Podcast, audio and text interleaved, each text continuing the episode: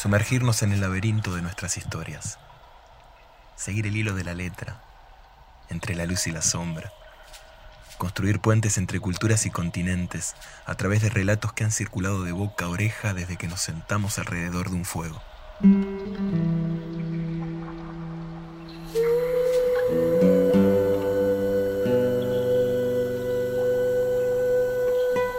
En el laberinto. Eco era una ninfa. Tenía el don de la palabra. Argumentos, discusiones, conversaciones, diálogos, debates. Cualquiera de estos hacía que ella entrara con toda la fuerza y, como siempre, tuviera, valga la redundancia, la última palabra.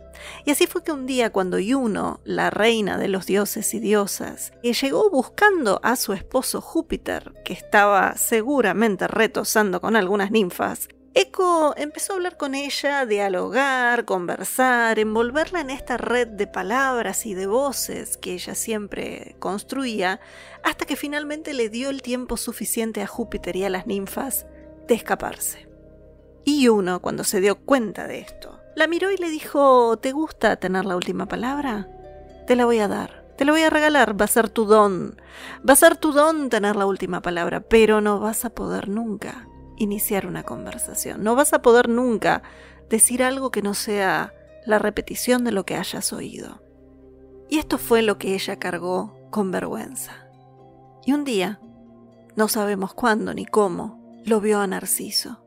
Narciso era un joven increíblemente hermoso y cuando Eco lo vio perdió la cabeza y el corazón por él, pero sin poder emitir palabras, sin poder iniciar una conversación, sin poder abrir con esa red que ella tejía. ¿Qué podía hacer? Así que empezó a seguirlo, empezó a seguirlo y era tan intensa la sombra, era tan intensa la mirada, la presencia de Eco ahí detrás de Narciso, que un día, mientras él preguntaba ¿quién está aquí? Ella respondía, aquí, aquí, pero él no la veía porque ella estaba escondida y entonces la empezó a llamar para que se presentara frente a él y le dijo, ven. Y ella respondía, ven, ven. Impaciente, Narciso empezó a decirle, ¿por qué me rechazas? ¿Por qué me rechazas? Y ella le respondía, ¿por qué me rechazas? ¿Por qué me rechazas? Y entonces Narciso le dijo, bueno, unámonos.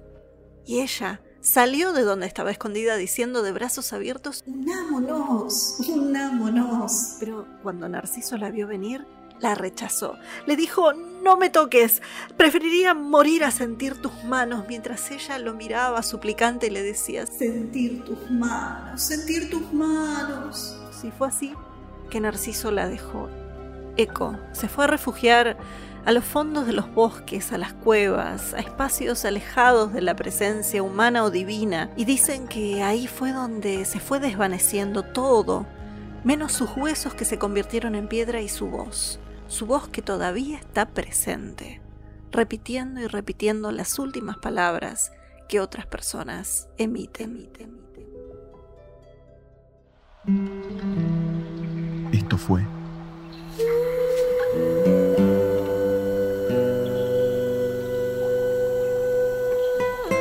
laberinto.